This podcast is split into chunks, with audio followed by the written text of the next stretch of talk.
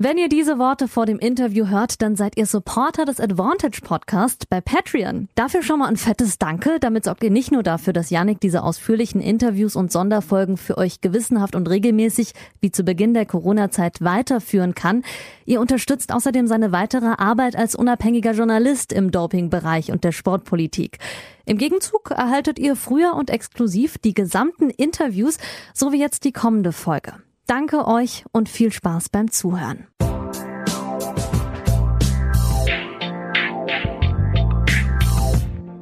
Advantage, Folge 48. Hallo liebe Advantage-Hörerinnen, grüße euch. Ähm, die neue Folge geht nicht direkt los mit ähm, einem sehr coolen Interview direkt aus Wimbledon mit Daniel Masur, sondern mit einem kleinen Intro von mir. Ich dachte, ich erkläre einfach mal, ein paar Dinge und gebe euch ein bisschen so, im Englischen sagt man ja so schön, das größere Bild, the bigger picture, ähm, wie Dinge so ablaufen und wie Episoden zustande kommen oder auch manchmal nicht zustande kommen und was mich gerade in meinem Berufsleben so ein bisschen interessiert, weil ich auch immer viele, viele Nachrichten von Patreons bekomme, aber auch von äh, auf der Instagram-Seite vor allem. Ähm, und das möchte ich einfach mal so ein bisschen abarbeiten, weil es momentan so stressig ist und der eine oder andere auch vielleicht gemerkt hat, hey, der antwortet ja gar nicht mehr so schnell wie sonst. Das bitte ich zu entschuldigen. Ähm, es hat positive Gründe, dass ich relativ viele Aufträge habe und dass ein bisschen Normalität eingekehrt ist, zumindest ein bisschen. Ähm, deswegen mal ein bisschen chronologisch. Äh, zum Podcast diese Woche. Ich hatte ähm, geplant und war und bin im guten Austausch mit Jule Niemeyer, 21 Jahre jung, deutsche Tennisspielerin, die dieses Jahr, vor allem in den letzten Wochen und Monaten, super performt.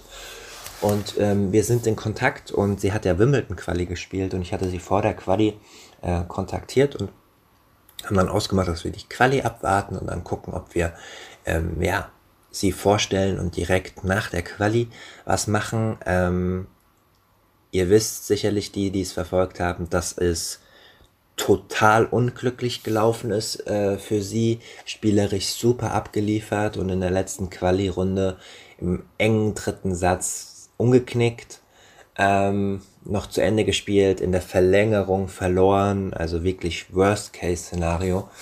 Äh, und wir hatten danach noch mal kurz Kontakt. Ich habe dann geschrieben, dass es natürlich total verständlich ist, äh, wäre für jeden von uns, dass sie jetzt erstmal sich auskuriert und das auch erstmal verarbeitet und dass wir dann so eine Episode nicht erzwingen. Jule Niemeyer wird aber über kurz oder lang in den nächsten Wochen auf jeden Fall Interview-Gast sein.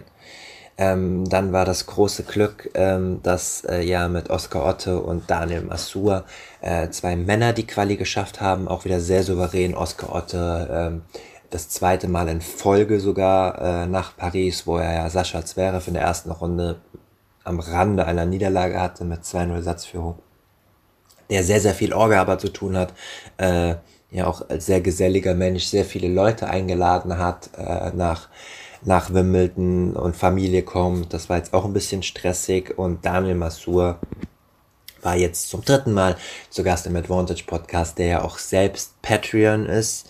Ihr wisst, ähm, diesen Podcast, der Podcast äh, ist werbefrei und unabhängig.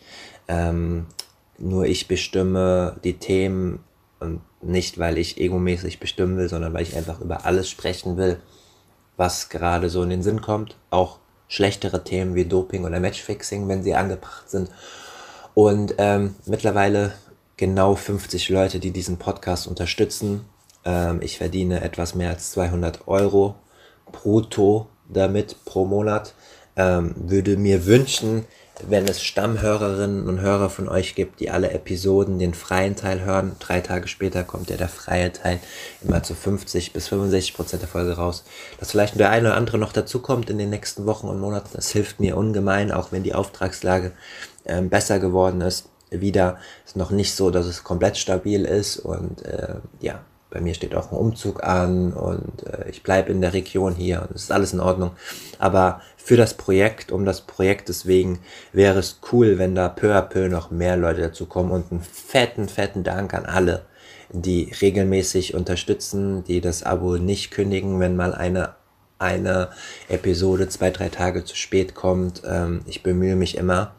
Ich war ja auch diese Woche in Bad Homburg, das wollte ich euch auch noch erklären. Mein Ziel war dann irgendwann ähm, Insights zu haben, weil das für euch ja auch super ist, direkt aus London äh, mit einem Spieler, zu dem ich einen guten Draht hat, habe äh, und vielleicht noch was aus Bad Homburg machen zu können. Und ähm, ich wollte mit Ayosha Thron, das ist der Manager, der langjährige Manager von Angelique Kerber, einen kurzen äh, Podcast aufnehmen, um das dann zusammenzuschneiden und sozusagen zwei konträre Punkte zu haben in der Podcast-Folge. Ähm, Ayosha Thron äh, hat sich auch mit mir hingesetzt und wir haben aber nur hintergründig gesprochen, weil sein Credo ist, ähm, das äh, kann ich euch auch ausrichten, ist, dass er im Hintergrund bleiben möchte, dass er er gibt auch selten Zitate für Texte oder so gut wie nie, dass er da nicht als Gesicht, als Mann ähm, hinter, äh, als Geschäftsmann hinter Angelique Kerber auftreten möchte. Und deshalb äh, sagt er, er möchte keinen Podcast machen. Er hat sowas auch noch nicht gemacht und wird es in Zukunft wahrscheinlich auch nicht machen, was ich äh, schade fand, aber natürlich Res respektiert habe. Und ähm, heute ist Sonntag, am Montag kommen zwei Texte über Angelique Kerber raus. Ähm, ich habe mit ihr gesprochen, ähm, die aber für die Texte verkauft. Deswegen kann ich diese kurzen Gespräche auch nicht im Podcast hochladen. Und so hat Daniel Mastur die ganze Aufmerksamkeit, zu Recht aber auch, ähm, auf sich in dieser Folge. Und ich glaube auch, dass ihr, auch wenn er äh, und andere Gäste ja mittlerweile auch schon das ein oder andere Mal zu Gast waren, dass ihr es super wertschätzen könnt. Ich zumindestens auch, weil es geht ja immer darum, auch ein bisschen Aktualität drin zu haben. Ihr wisst ja auch, normalerweise sind die Interviews immer, die langen Interviews immer zeitlos. Ich finde aber gerade, wenn Grand Slams anstehen, sollte ein bisschen Aktualität nicht schaden. Und wenn man dann Spieler vor Ort hat, die ein paar Insights erraten können, ich glaube, was Besseres gibt es ja nicht für Tennisfans. Zumindest denke ich so. Wenn ihr das irgendwie anders seht, äh, könnt ihr mir gerne feedbacken über Advantage-Podcast auf Instagram, AdvantagePod auf Twitter und Advantage Podcast in einem Wort auf Facebook oder über Patreon. Wenn ihr mich unterstützen wollt, ab 5 Euro im Monat ist das möglich. Ihr bekommt alle Episoden zuerst und in ganzer Länge auf ähm, www.patreon.com slash Advantage Podcast. Ab 7 Euro dürft ihr eigene Fragen stellen für die Gäste. 10 Euro ist nochmal ein höherer Beitrag, wer es sich leisten kann und möchte, mich zu unterstützen. Ähm, und kann mir dann auch regelmäßig Fragen stellen zur Welt des Tennis. Genau, das war es eigentlich schon von meiner Seite. Dann vielleicht noch eine Note ähm, äh, zum Fall Diana Jastremska, ähm, über die ich ja für den Spiegel berichtet habe. Sie ist diese Woche freigesprochen worden vom Weltverband ITF und mehr ähm, kann ich momentan dazu auch nicht sagen. Das hat Gründe und ähm, genau, äh, wenn es mir wieder äh, erlaubt ist, darüber zu sprechen, werde ich das auch tun in der Zukunft. Ansonsten wünsche ich euch super zwei schöne Wochen Wimbledon ähm, ihr werdet von mir hier im Podcast zweimal hören, einmal pro Woche, wie ihr das gewohnt seid und äh, verfolgt doch einfach meine sozialen Medien, Schneejan auf Twitter und ähm, die Podcast-Seite Advantage-Podcast auf Instagram. Da werde ich täglich, so gut es geht, äh, Infos äh, hochstellen, vor allem in der Story. Ich bin online akkreditiert, hoffentlich zum letzten Mal. Ich bin geimpft worden und äh, plane, sofern ich dann eine Akkreditierung erhalte, die Reise zu den US Open. So, genug Vorgeplänkel. Jetzt gibt's knapp 40 Minuten mit Daniel Masur ähm, direkt aus dem Hotelzimmer in äh, London, wo alle Spieler untergebracht sind, alle Hauptfeldspieler und Daniel Masur darf sich zum ersten Mal Hauptfeldspieler eines Grand Slams schimpfen. Viel Spaß und bis zur nächsten Woche. Wunderschönen guten Morgen, liebe Advantage-Hörerinnen und Hörer. Guten Morgen, zumindest bei uns. Wir haben Sonntagmorgen, 10.30 Uhr deutscher Zeit. 9.30 Uhr London-Zeit, spezieller gesagt Wimbledon-Zeit. Und dann wisst ihr auch schon, äh, um was es heute geht. Äh, Daniel Masur ist zum dritten Mal zu Gast im Podcast und hat damit aufgeholt, was Dominik Köpfer und Jan-Lennart Struff angeht. Guten Morgen, Dominik. Äh, guten Morgen, Daniel, oh mein Gott. Ja, den Dominik habe ich gerade zufällig noch beim Frühstück gesehen. Ähm, ja, hallo Janik, freut mich, dass ich wieder bei dir sein darf und bin gespannt, was du heute für Fragen mitgebracht hast oder was du wissen möchtest. Ja, es ist natürlich ein spezieller Grund, warum, warum du heute hier bist. Du hast, im, wenn ich richtig gezählt habe, achten äh, Qualifikationsanlauf zum ersten Mal das Ticket gebucht für ein Hauptfeld eines Grand Slam Turniers. Herzlichen Glückwunsch dazu. Ja, vielen Dank. Ähm, ja, bin auf jeden Fall sehr, sehr froh, dass es ähm, ja nicht jetzt endlich mal geklappt hat, weil die Qualis sind einfach immer schon ziemlich tough besetzt natürlich. Äh, und vor allen Dingen gibt es da keine Spieler, die jetzt wie vielleicht bei einem anderen Turnier die Prio woanders drauf haben, sondern die halt auch in jedem Match einfach immer 100 Prozent geben. Ähm, aber ja, jetzt hatte ich natürlich nach 2017, als ich alle Grand Slams gespielt hatte, ein paar Jahre Pause davon. Ähm, vor allen Dingen auch 20, weil da nicht, nicht alles stattgefunden hat. Ähm, aber freue mich natürlich, dass ich jetzt mit 21 äh, ein Jahr habe, wo ich alle Grand Slams spielen kann.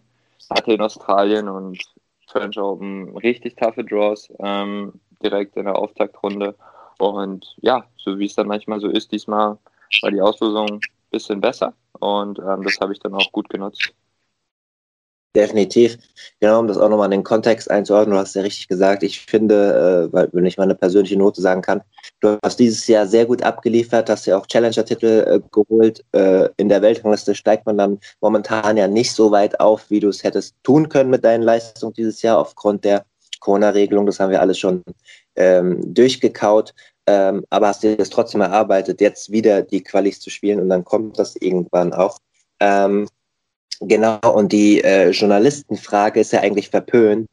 Wie fühlt, wie fühlt sich das an? Sowas darf man ja eigentlich nicht fragen, aber ich frage dich trotzdem mal, wie fühlt es sich denn an, speziell jetzt sagen wir mal bei diesem, kann man ja durchaus so sagen, prestigeträchtigsten Turnier, gerade dort die Quali gepackt zu haben und jetzt im Hauptbild zu stehen? Ja, also überraschenderweise hat es sich nach dem Matchball überraschend normal angefühlt. Ähm, das habe ich so auch nicht erwartet. Ich dachte, wird völlige Gefühlsekstase und erste Mal für Slam qualifizieren wird, ja, da wird sich, das wird komplett anders sein als ein gewonnenes Match irgendwo anders, wo ich mich sehr anstrenge. Ähm, aber nach dem Match war ich tatsächlich ziemlich ruhig, kann vielleicht auch daran gelegen haben, dass ich ähm, in dem vierten Satz, ähm, ich hatte zwei Sätze und dann 5-1 im, im vierten, also es deutete sich schon ein bisschen an, ähm, dass, es, dass es gleich in meine Richtung ähm, ja, zu Ende sein wird. Und da war jetzt nicht mehr die, die allerhöchste Anspannung da. Also vielleicht wäre der Gefühlsausbruch anders gewesen, wenn man jetzt ähm, den, den, letzten Satz Tiebreak ähm, mir, mir, gezogen hätte. Oder wie auch immer. Ähm, aber ich muss sagen, dieses, dieses positive Gefühl, dieses ähm, besondere Gefühl, was man geschafft hat oder wie besonders es ist, sich für Wimbledon qualifiziert zu haben, beziehungsweise hier mitspielen zu dürfen, das kam jetzt erst über die Tage. Das fing am ersten Tag an mit extrem vielen Nachrichten, ähm, ja, vor allen Dingen auf dem Handy. Ähm, natürlich auf Social Media ist dann auch immer mehr Traffic, aber ähm, da haben dann doch einige äh, nochmal meine Handynummer ausgekramt, die, zu denen ich äh, jetzt nicht mehr so viel Kontakt hatte die letzte Zeit. Und ähm, ja, also da haben sich wirklich sehr, sehr viele gemeldet und den Tag habe ich dann ähm, auch größtenteils im, im Hotel verbracht ähm, und mich hier regeneriert nach den drei Quali-Matches weil es auch immer so eine ziemlich weite Fahrt ist zur Anlage. Es ist immer eine Stunde hin, eine Stunde zurück. Und da ich ziemlich viel Tennis gespielt habe, hatte ich den ersten Tag danach halt Tennispause. Und jetzt ähm, Tag zwei und drei, also Samstag und Sonntag, wo man dann auf der Anlage ist, die ganzen Topspieler natürlich alle schon da sind und man einfach so komplett Main Draw zugehörig ist, ähm, ja, kommt dieses ähm, Gefühl, das etwas Besonderes erreicht zu haben, ähm, auf jeden Fall mehr durch als jetzt direkt nach dem Match, weil das habe ich einfach ein bisschen anders erwartet, aber ist auf jeden Fall total geil. Sehr gut, da wollte ich nämlich eh einklinken. Ähm, die Expertinnen unter euch wissen das ja, dass die Quali nicht auf dem Wimbledon-Gelände gespielt wird, sondern in Roehampton. Ähm, da geht es ja auch durchaus mal ruppig zur Sache. Die Plätze sind auch ein bisschen anders. Man muss sich da durchbeißen. Ich hatte eine Instagram-Story von ein paar Tagen von dir gesehen, äh, wo du deine zwei Fernseher gezeigt hattest, perfekt zum EM gucken. Daher mal die Frage, äh, bist du dann nach der Quali in ähm, ein anderes Hotel umgezogen? Bist du jetzt dort, wo die, wo die ganzen Topspieler sind? Bist du dort weiter untergebracht? Kannst du diesen Prozess mal ein bisschen erklären ähm, von dem Quali-Spieler, wie ihr da qualitativ auch untergebracht wart und wie es jetzt ist? Ähm, tatsächlich ist es für Quali und Hauptfeld ein Hotel. Ähm, ah. Das Turnier hat dieses Riesenhotel eigentlich komplett um, umgebaut zu einer kleinen Wimbledon City, sage ich jetzt mal. Also es gibt, glaube ich, in diesem großen Lobbybereich auf zwei Etagen ähm, acht verschiedene Desks, also jeweils für Transport, für äh, Laundry, also Wäsche, dann für ähm, Player Services, äh, dann für Hotel. Also da, da sitzen überall Leute äh, und kümmern sich jeweils um die eigene Angelegenheit da. Dann haben die den kompletten Spa-Bereich hier im Hotel umgebaut für ähm, Physio- und äh, Behandlungsräume. Dann eine Etage ist ein Riesenfest- oder Ballsaal. Da, da gibt es immer Buffet morgens, mittags, abends und die Buffetzeiten sind auch sehr, sehr gastfreundlich. Also ich glaube, es gibt vielleicht eine Stunde am Tag, wo man nicht runtergehen kann äh, und da so ein, so ein free, äh, freies Essen hat. Ähm, und es sind keine normalen Gäste hier. So, das heißt, wir sind halt hier schon in einer, in einer Bubble auf jeden Fall. Man kann nicht ähm, das, das Hotel. Ja. genau, also ähm, man, man darf äh, noch aus dem Hotel rausgehen und da ist so, haben sie eine kleine Lounge mit vielleicht fünf, fünf äh, ja, Sofa- oder Sitzmöglichkeiten, wo dann sich die Spieler ein bisschen in der frischen Luft halt aufhalten können, aber sonst stehen überall ähm, Security und ähm, verhindern, dass halt jemand, der nicht akkreditiert ist, ins Hotel reingeht oder jemand mit Akkreditierung aus dem Hotel oder das, das Hotel die Anlage verlässt. Ähm, und dementsprechend waren schon während der Quali einige Topspieler da, die halt früh angereist sind, Mitte letzter Woche. Und ähm, tatsächlich hat sich mein Zimmer dementsprechend nicht verändert, sondern ähm, ich fahre jetzt nur mit dem Bus. Also wir fahren immer mit so einem großen, äh, ja, mit einem riesen Bus halt einfach. Äh, fahre ich nicht mehr nach Roehampton, sondern halt äh, zur Hauptanlage. Genau, aber sonst hat sich nichts verändert. Ist ja ein bisschen anders als in, in Nicht-Corona-Jahren, äh, da haben die meisten Spieler irgendwie Wohnungen oder Häuser äh, gebucht äh, in Wimbledon direkt, in Wimbledon Village etc. pp. Und hast du ja jetzt gut aufgebröselt aufgrund der ja, äh, ich habe das Gefühl, Wimbledon nimmt es nochmal einen Ticken vorsichtiger als andere Turniere, was die momentane Pandemielage auch mit der Delta-Variante angeht. Ähm, ich bin aber nicht vor Ort. Ähm, habe ich da die richtige Einschätzung oder wie würdest du das einschätzen? Denn nach dem auch, was du sagst, was ich von anderen Spielern höre, ist schon relativ streng, oder? Absolut, es ist sehr streng, ähm, kommt einem ein Tick strenger vor, weil sie einfach auch die Möglichkeiten haben, das Personal zu stellen, was öfters kontrolliert. Aber ich fand, dass die Australian Open in, in Doha, die Quali, die war auch sehr streng. Ähm, da durfte man auch gar nichts machen. Und ich meine, das war auch äh, ja, ein Event, was ziemlich lange auf der Kippe stand. Also die haben sich auch echt Mühe gegeben, dass da nicht schief läuft. Und Paris war eh, also auch letztes Jahr, Ende 2020, als im September gespielt wurde, war es auch ziemlich streng. Da ist halt nur so, dass es zwei Hotels gibt. Ähm, eins für die Qualifier und den hinteren Teil des Hauptfelds und die Top 60 Spieler waren in einem etwas besseren Hotel nochmal. Ähm, aber sonst war es eigentlich ähnlich zu hier, dass du schon gemerkt hast, okay, hier wird ähm, ja, ziemlich darauf geachtet, ähm, wer sich wie wo bewegt. Und ähm, ja, in Sachen Organisation kann man hier wirklich ähm, nichts sagen. Ich habe einmal, glaube ich, versucht, einen Trainingsplatz einzutragen während der Quali. Und dann habe ich angerufen, nachdem der Zeitplan rauskam, dann war ich halt in der Line der 46. und war 50 Minuten drin und kam gar nicht durch. Das war wirklich das Einzige, wo ich sage, ja, das sollte eigentlich nicht sein, das müssen sie anders lösen. Wenn alle gleichzeitig anrufen, ist klar, dass da viel Traffic ist, aber ähm, ja, sonst ist es schon sehr, sehr gut. Verstehe. Ja, ich habe gestern habe ich gelesen, ein Spieler hat es erwischt, ein Doppelspieler, Frederik Nielsen, war irgendwie in Close Contact zu einem Trainer, der äh, Frederik Nielsen ist der, glaube ich, mittlerweile ehemalige Doppelpartner von, von Tim Pütz. Der war in Close Contact mit seinem Coach und darf jetzt nicht spielen. Ansonsten, toi, toi, toi, gab es bisher keine Corona-Fälle oder bei euch im Turnier irgendwelche Verlaufsketten. Soll ja auch nicht so sein. Und wir haben im letzten anderthalb Jahren genug darüber geredet. Dirk Hordoff hat in Social Media geschrieben, dass der neue ähm, Turnierdirektor von Wimbledon es ermöglicht hat, allen äh, Hauptfeldspielern, wenn ich es richtig verstanden habe, zweimal auf dem Matchcourt trainieren zu lassen. Stimmt das? Ist das für dich auch der Fall? Darfst du zweimal auf dem Platz trainieren, wo du angesetzt bist oder auf einem Matchcourt generell? Kannst du das mal erklären, wie das genau gemeint war? Ähm, ja, es ist so, dass jeder Spieler äh, 30 Minuten zur Verfügung hat, ähm, um auf einem der Matchplätze zu trainieren. Ähm, das habe ich tatsächlich gestern in der Früh gemacht. Und da habe ich mich natürlich mit einem anderen Spieler zusammengetan und dann hat, hatten wir eine Stunde, also zweimal 30 Minuten. Und da haben wir dann, ähm, ich glaube, Chord 16 war es. Ich glaube, der Hanfi spielt auf dem Platz. Ähm, ja, haben wir, haben wir trainiert, ist auf jeden Fall anders. Ähm, zu den Trainingsplätzen, zu Roehampton sowieso, weil ähm, ja, so einen Platz wünscht man sich einfach im Garten. Ja, da äh, passt sich das äh, jeder Grashalm äh, perfekt. Und ähm, ja, also wir konnten eine Stunde dort trainieren und den Rest äh, muss man jetzt wieder auf die Trainingsplätze.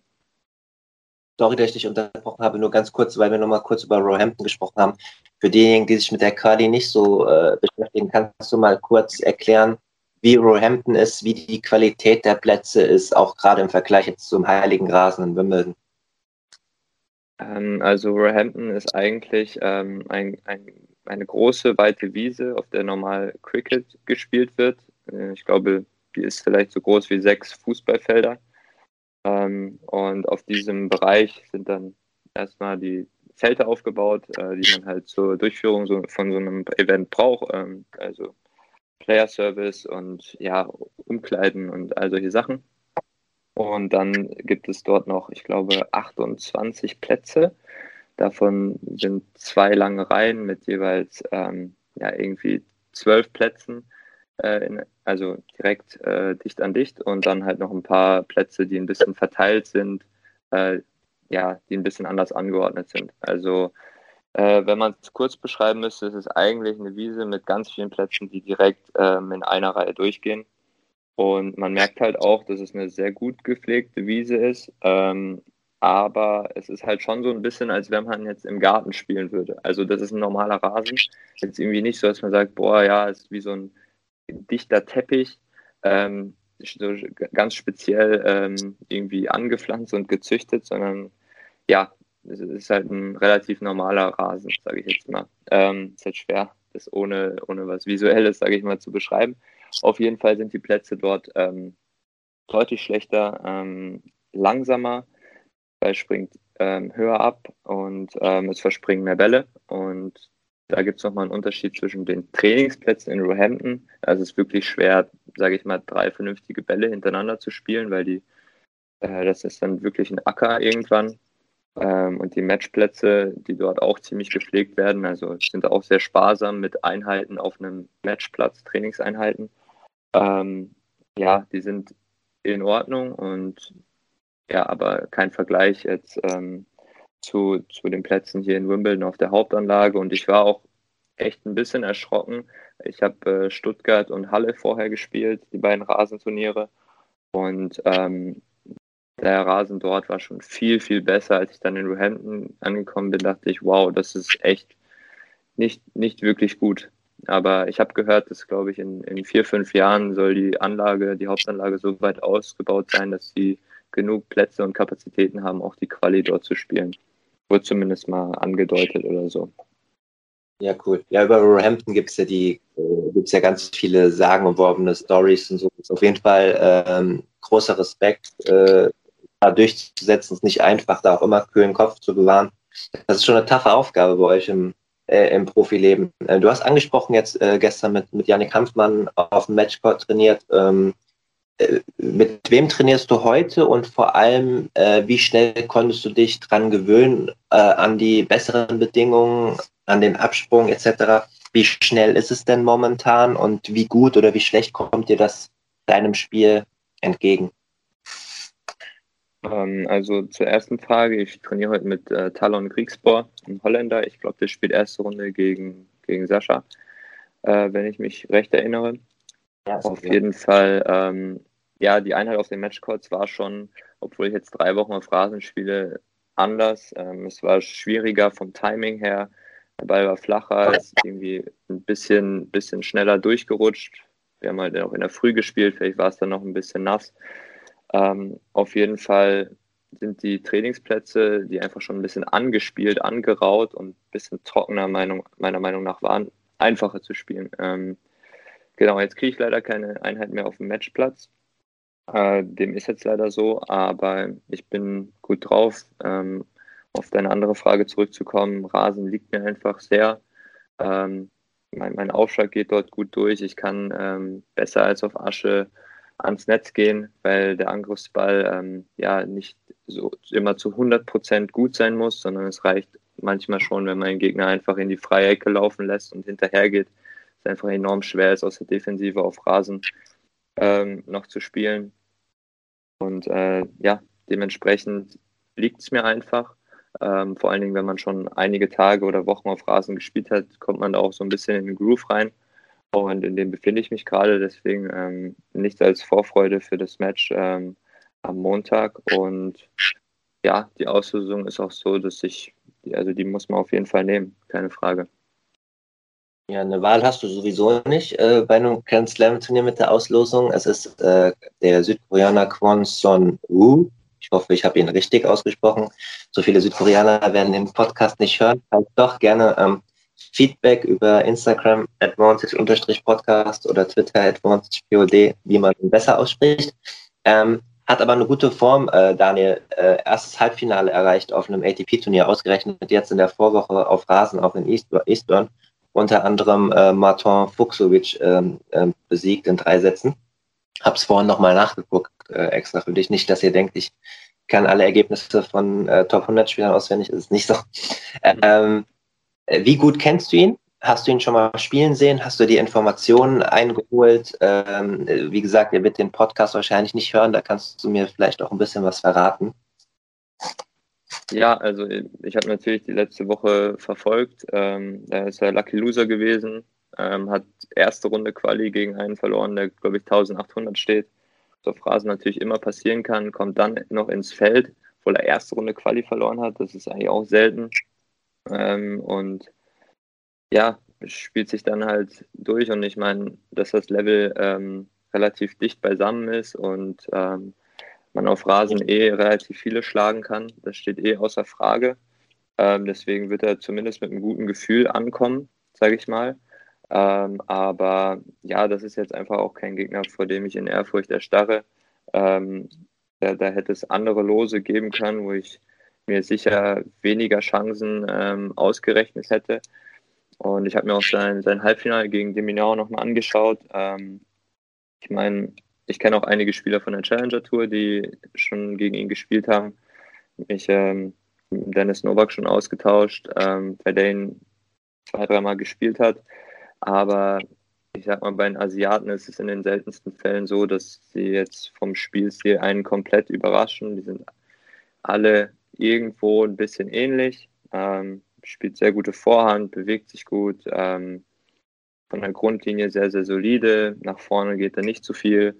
Ähm, und ist auch jetzt kein Spieler, der extrem viel einfach variiert mit Slice und Stops und Tempowechseln, sondern das ist jemand, auf den man sich einstellen kann, ähm, aber der natürlich auch eine sehr, sehr hohe Qualität hat. Das steht außer Frage. Ähm, und da wird auf jeden Fall eine gute Leistung notwendig sein. Ähm, aber das ja, lässt mich jetzt nicht unruhig schlafen, sondern ich fühle mich absolut ready dafür. Und ja, was dann da geht, das werden wir am Montag sehen. Ja, das ist auch einen Grund dazu. Ich meine, wir können mal Quali noch mal hier kurz für die Leute, die es nicht äh, gesehen haben oder nicht im Kopf haben. Ich meine, du hast immerhin Hugo Delier ist zwar jetzt nicht kein ausgewiesener Rasenexperte, aber der war in 24 glatt geschlagen. Und Sebastian Ofner stand äh, vor vier Jahren immerhin in Runde drei. Äh, Wimbledon hat damals, glaube ich, gegen Sascha auch ähm, verloren. Ähm, der kann auf Rasen spielen und ähm, es war im Übrigen auch dein erstes offizielles, ich habe zumindest kein anderes ähm, Einzelmatch gesehen im Best-of-Five-Modus von dir. Ähm, wie war das eigentlich für dich? Kon also man kann das ja an den Tagen vorher nicht üben im Training, weil das ja auch Kraft kostet. Also man stellt sich da jetzt nicht hin und spielt ja fünf Sätze im Wettkampfmodus. Ähm, wie kann man sich denn auf so ein Best of Five vorbereiten, wenn man es noch nicht so oft hatte oder zumindest auf dem Niveau noch nicht hatte? Ja, ich meine, die, die Situation Qualifinale Wimbledon zu spielen, ist eigentlich, finde ich, schon besonders genug, äh, als dass man da jetzt irgendwie in der Vorbereitung noch dann ein spezielles Hackmack macht, um sich noch mal ein Prozent besser vorzubereiten. Äh, ich fahre ja. da eigentlich immer ganz gut mit, da auch einen kühlen Kopf zu bewahren und äh, im Endeffekt ist es ein Tick längeres Match. Ich finde, es ist ein bisschen glücklich oder es ist für mich gut, dass es jetzt nicht bei 35 Grad in Australien das erste Mal gewesen ist oder in Paris oder, oder auch New York kann ja auch extrem schwül sein. Ähm, deswegen diese, diese Kraft-Ausdauer-Komponente, die dann sich halt auch auf das Mentale auswirkt, vor allen Dingen, wenn du extrem erschöpft bist. Das, da wusste ich, dass das schon ein bisschen wegfällt. Ähm, weil, ja, Rasen, die Matches, die dauern einfach nicht so lange. Und äh, nach den ersten beiden Sätzen, die glaube ich in 50 oder 60 Minuten durch waren, ähm, ja, das, das ging so ruckzuck. Da wusste ich, okay, es wird jetzt kein ewig langes Match. Ähm, das ist eigentlich schon mal ein ganz gutes Gefühl, weil ähm, dann wusste ich, ich kann eigentlich voll weiterspielen, muss mir keine körperlichen Pausen äh, nehmen, weil jetzt einfach mal drauf loszuspielen, 100 Prozent und vielleicht das Match bei schwierigeren Bedingungen, wenn das dann vier, fünf Stunden geht und du bist es nicht gewohnt, ja, da kann ich mir halt vorstellen, dass man im Nachhinein sagt, boah, wärst du mal ein bisschen entspannter reingegangen oder hättest du mal an der einen oder anderen Stelle vielleicht mal ein bisschen zurückgeschaltet, weil auf dem ja, Anspannungsniveau, ähm, Intensitätsniveau kannst du keine fünf Sätze gehen. Und ähm, ja, diese Komponenten sind ein bisschen weggefallen auf Rasen. Und äh, dadurch, dass die ersten Sätze auch so schnell waren, ja, war es jetzt nicht so speziell, außer ähm, ja, dass, dass man halt ein bisschen äh, anders denkt. Wenn man jetzt 2-0 Sätze hat, dann verliert man den, den dritten. Ähm, ja, dann habe ich mir halt vom Kopf her so gesagt, okay, es ist so, als wenn ich jetzt den ersten Satz gewonnen hätte ähm, bei einem normalen Match. Ähm, genau, aber wie gesagt, der, vierte war dann auch dementsprechend schnell, sodass es ähm, keinen so großen Unterschied gemacht hat, aber ich finde es halt irgendwie cool, das Ergebnis hört sich cooler an. Wenn jemand gefragt hat, ja, wie hast du gespielt? Du sagst nicht, ja, 2 und 3 gewonnen oder so. Dann sagst du dann 6-3, 6-3, 5-7, 6-1. Also irgendwie, es hört sich sehr professionell an und äh, könnte ich mich auf jeden Fall dran gewöhnen, ja. Ich hoffe für dich, dass du dich dran gewöhnen kannst. Ähm, du hast jetzt sehr gut erklärt, dass es natürlich auf Rasen nicht immer so physisch geht wie vielleicht äh, auf äh, Hartplatz in Australien bei 80 Grad oder generell auf Sandplatz.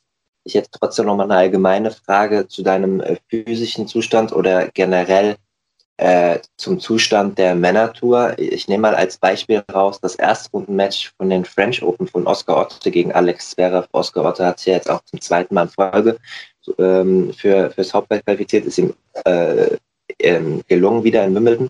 Und er hat ja ähm, losgelegt wie die Feuerwehr in Paris, äh, 2-0 Satzführung gegen, gegen Sascha Zverev und hat dann relativ deutlich die nächsten drei Sätze verloren und irgendwann war die physische Komponente auf jeden Fall ein Faktor. Jetzt wissen wir natürlich auch, dass äh, Sascha Zverev einer der fittesten Spieler überhaupt auf der Welt ist und auch über die physische Komponente äh, kommt und immer weiß, dass er in den letzten Sätzen noch zulegen kann. Ähm, wo, wo steht, also wir reden ja ganz oft über das spielerische Niveau, das eng beieinander ist. Und ähm, du bist ja auch äh, in der Speerspitze vertreten, zu Recht auch, der sagt so, hey, das Niveau ist gar nicht so unterschiedlich und im Best of Three kann, können eigentlich viele Spiele an einem guten äh, Tag jemanden schlagen, der besser rangiert ist. Auf Rasen hast du es jetzt auch nochmal herausgearbeitet, geht es noch leichter. Wie sieht es denn physisch aus insgesamt so mit Spielern, die ähm, eher auf der Challenger Tour spielen und dann nochmal speziell auf dich bezogen. Wie, wie fit bist du im Vergleich zu den Top 50, Top 70 Spielern im Best of Five Modus? Komplizierte Frage, aber vielleicht kannst du mal so ein bisschen Kontext geben.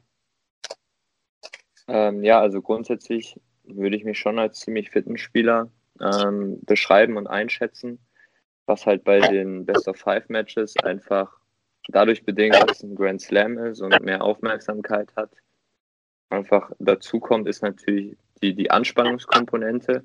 Also zwei Sätze, die du beim Challenger ähm, irgendwo auf Platz 17 ähm, in Italien spielst, wo jetzt niemand zuschaut, ähm, außer vielleicht ein paar hundert oder so im Livestream, wo es jetzt niemanden interessiert, glaube ich, sind deutlich entspannter zu spielen als, als zwei Sätze in Paris, ähm, TV-Match und was jetzt einfach nicht dein, dein Daily Business ist.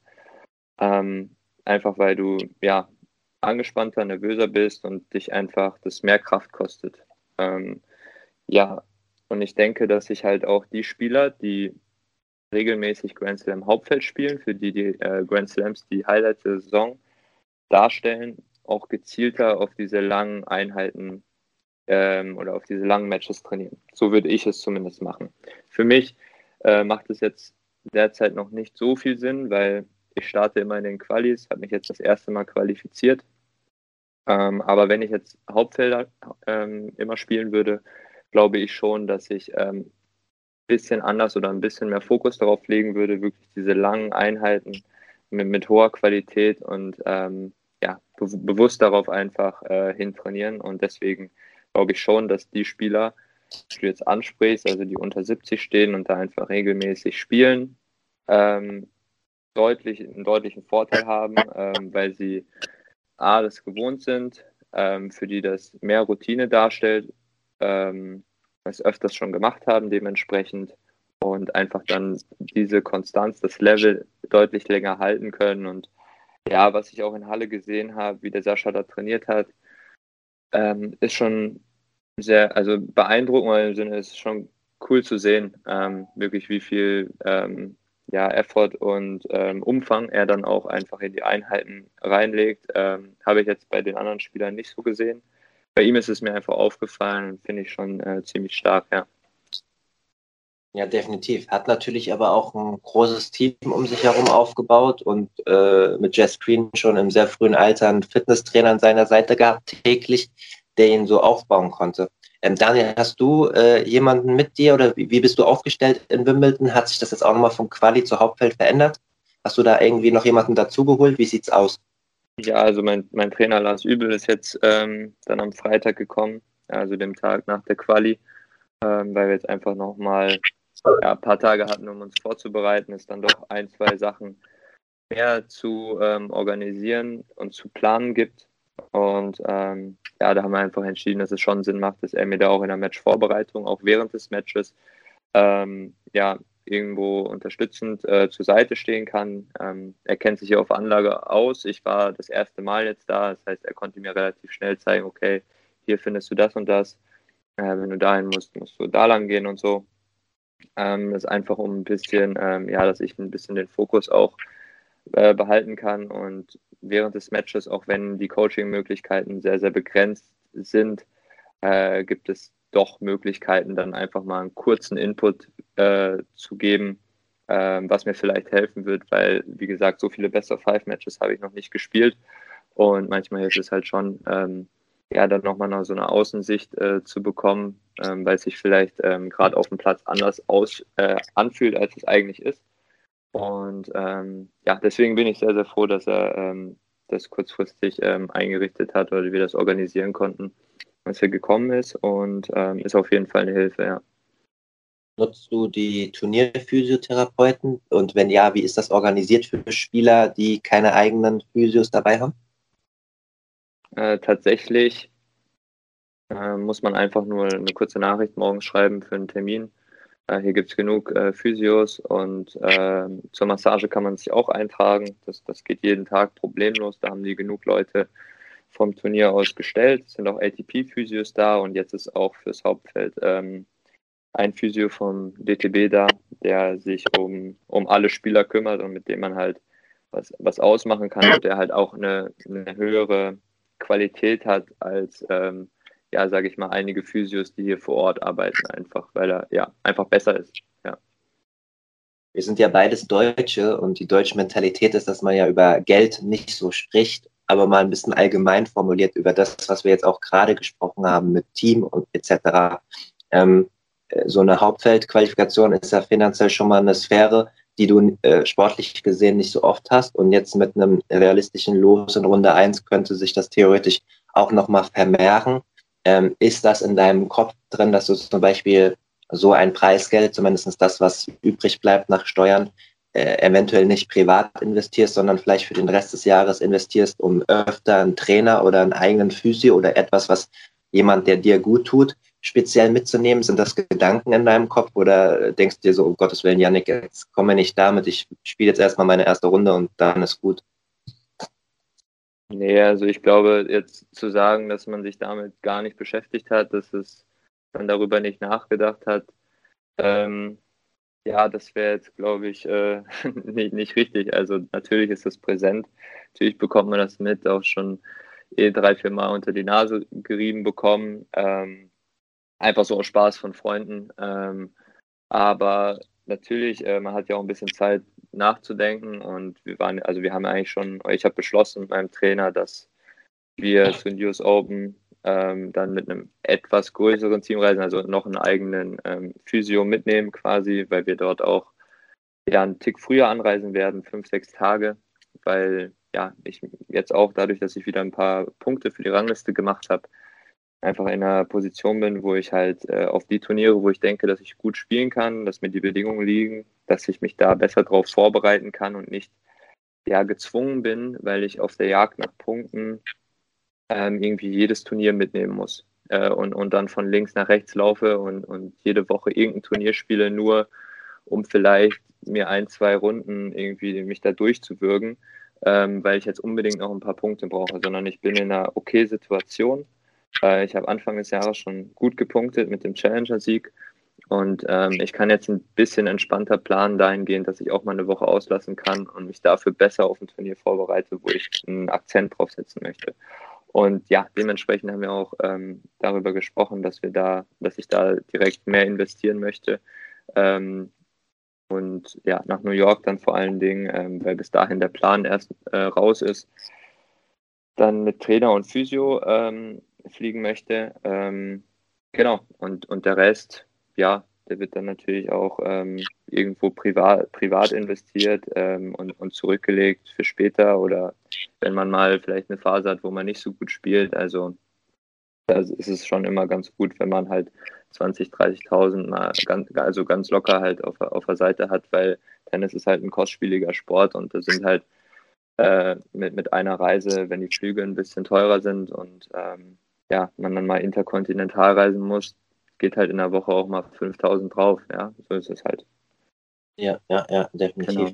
Also ich ja. werde es halt aufteilen und ähm, auf jeden Fall, um auf deine Frage zurückzukommen, ähm, habe ich mir Gedanken darüber gemacht und möchte auf jeden Fall da auch ähm, direkt was von nehmen und äh, in meine Karriere weiter investieren. Ja. Sehr vernünftig, sehr vernünftig, Daniel. Aber ich, äh, so ich dich kenne, bin ich mir eh sicher, dass du da keine dumme Advantage-Frage brauchst, um das vernünftig zu machen. Die Ergebnisse in der jüngsten Vergangenheit äh, geben dir ja ohnehin recht. Ähm, Daniel, abschließend, du befindest dich in Wimbledon. Wimbledon ist Wimbledon, das bekannteste und wichtigste Turnier der Welt. Ähm, ich äh, durfte äh, zweimal dort sein als Journalist bisher ähm, und fand es auch sehr beeindruckend und es hat ein ganz spezielles Flair auch für mich schon gehabt, obwohl ich gar keine Racket in der Hand habe dort. Ähm, Gab es so einen Wow-Moment für dich äh, bisher auf der Anlage? Gab es mehrere Wow-Momente? Was, wenn du jetzt den äh, Hörerinnen und Hörern ähm, irgendwie eine Anekdote oder irgendwas geben könntest, was, was ist dir am meisten aufgefallen? Welches Gefühl ist am meisten präsent?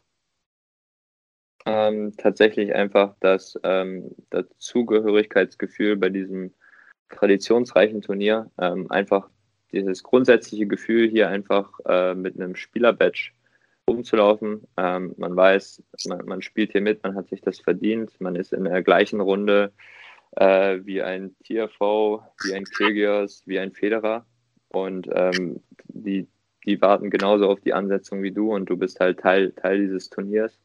Ähm, dass die Anlage natürlich unglaublich schön ist mit dem, mit dem vielen Grün und dem Holz und ja, dass da einfach sehr wenig Ecken gibt, ähm, die jetzt irgendwie nicht tipptopp aussehen.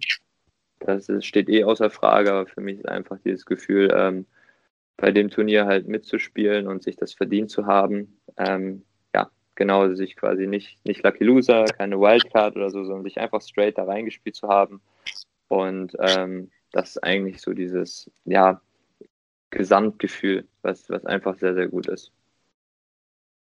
Sehr gut. Dann bleibt mir nichts anderes zu sagen, als zum dritten Mal vielen Dank für deine Zeit und dieses Mal speziell äh, knapp 40 Minuten äh, am Tag vor deinem Match ist, äh, sind genauso die Insights, die ich äh, sehr, sehr gerne nehme und ähm, dementsprechend habe ich natürlich auch ein großes Interesse daran, Daniel, dass du noch ganz steil gehst in den Rankings. Nein, nicht nur deswegen. Ich wünsche dir von Herzen äh, alles Gute und ähm, ich hoffe, weil ich das als Amateursportler früher nicht gut konnte, dass du es auch ein bisschen genießen kannst. Äh, wenn ich früher mal für meine Verhältnisse größere Spiele hätte, habe ich mich immer so unter Druck gesetzt, dass ich das gar nicht so gut genießen konnte. Ist leichter gesagt als getan. Ich hoffe, dass du es genießen kannst und an deine Leistungsgrenze kommst. Und äh, in Deutschland äh, hast du, äh, du, ganz viele Supporter, zumindest hier von der Advantage-Seite. Ich glaube, da kann ich nicht so viel verraten. Ich wünsche dir viel Erfolg. Anne. Ja, vielen, vielen Dank für deine Worte. Ähm, ich gebe mir Mühe ähm, und hoffe auf jeden Fall, dass ich da am Montag ähm, eine gute Leistung zeige, weil dann genieße ich es im Endeffekt auch am meisten. Und ähm, ja, ich hoffe, dass wir uns in naher Zukunft dann nochmal wiederhören und ich irgendwas Cooles zu berichten habe. Äh, wir bleiben auf jeden Fall dran und äh, du bist immer herzlich eingeladen. Ähm, da kann ich, glaube ich, auch für alle Hörerinnen und Hörer sprechen. Äh, viel Erfolg, schönen Sonntag und bis ganz bald, Daniel. Danke, Jan. Ciao.